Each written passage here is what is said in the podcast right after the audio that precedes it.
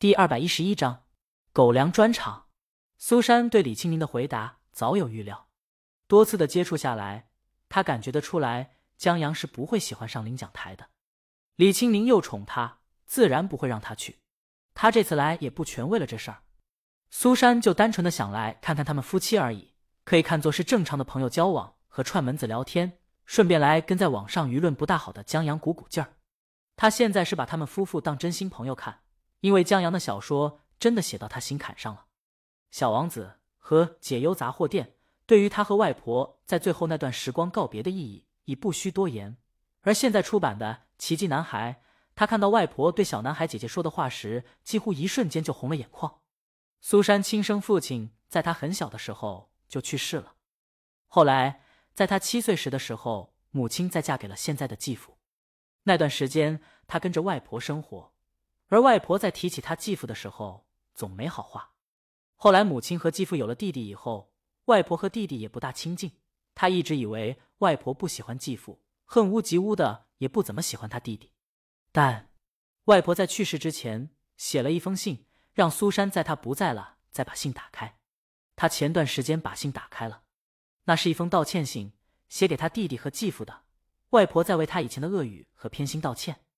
他在信中说，苏珊失去了父亲，母亲又成了别人的妻子和母亲。他必须站在小苏珊这边。外婆在信中的话，几乎跟《奇迹男孩》中外婆对小男孩低姐解话如出一辙。在所有人围在因为疾病而面丑的弟弟身边的时候，外婆告诉姐姐：“我爱你胜过这世界上的一切，孩子，我想让你知道，你有我照顾，你对我来说是最重要的。”所以，苏珊在读到这句话的时候，那种感同身受的思念立刻泛上心头，这种心灵的慰藉。让苏珊不仅仅把江阳当做合作的作者看，而是当成朋友。所以在看到网络上的舆论后，他想过来看看。只是他没想到江阳压根没放在心上。天渐渐黑下来，李青宁、刘苏珊母女在这吃饭，苏珊答应了，正好帮着李青宁把那特产收拾一下。他们在厨房边做饭边聊，小姑娘在客厅外玩乐高。她在想，这谁玩的乐高，一点不按设计的来。明明抵御恶龙的城堡，偏偏把防御都撤了，搭成了学院风。还有这脸上有道疤的丑小人，明明是反派，怎么跟公主在一起了？门响了，江阳推门进来，看到客厅的小姑娘后吓一跳，走错门了，回来了。李青宁从厨房出来，帮他把包挂起来。广告怎么样？改了又过了。江阳一说这个，高兴起来，打算跟李青宁好好说说。不过有客人在。江阳就忍耐下来，他去跟苏珊打了个招呼，在客厅陪小姑娘玩了一会儿，晚饭就好了。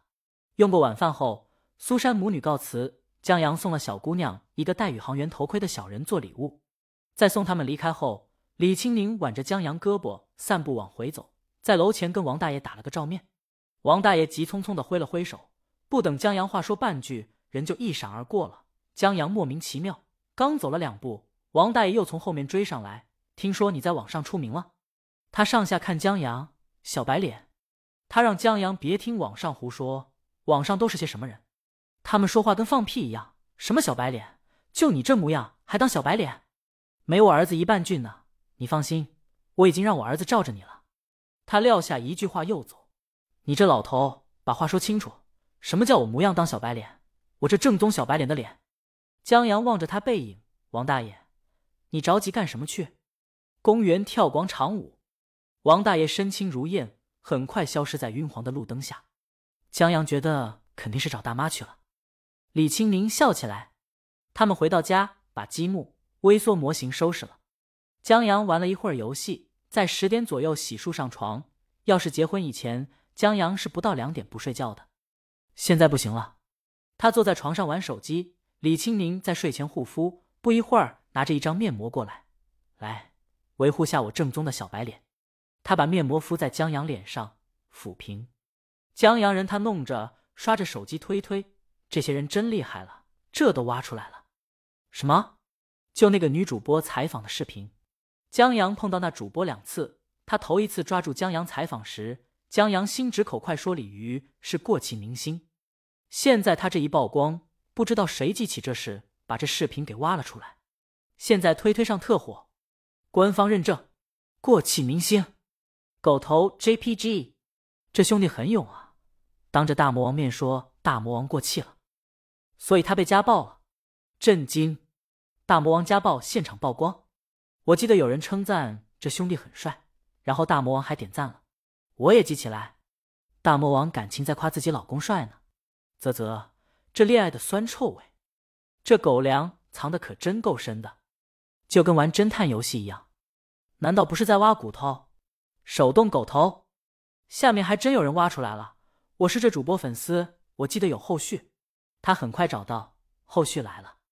他把江阳第二次面对主播时秃噜嘴的视频发上来。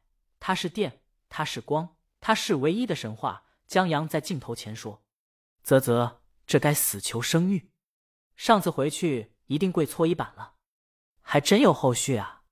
这位网友又把后续视频发出来，那是主播进店后打听江阳。泡泡他妈说江阳已经结婚了，人家小两口可恩爱呢。他来这儿学做水煮鱼，就因为他媳妇喜欢吃鱼。连续剧学做鱼，我算知道偶像怎么沦陷的了。这个小白脸，嗯，还挺可爱。哎，要是再有点本事就好了。人们在惋惜这世上没有十全十美的事。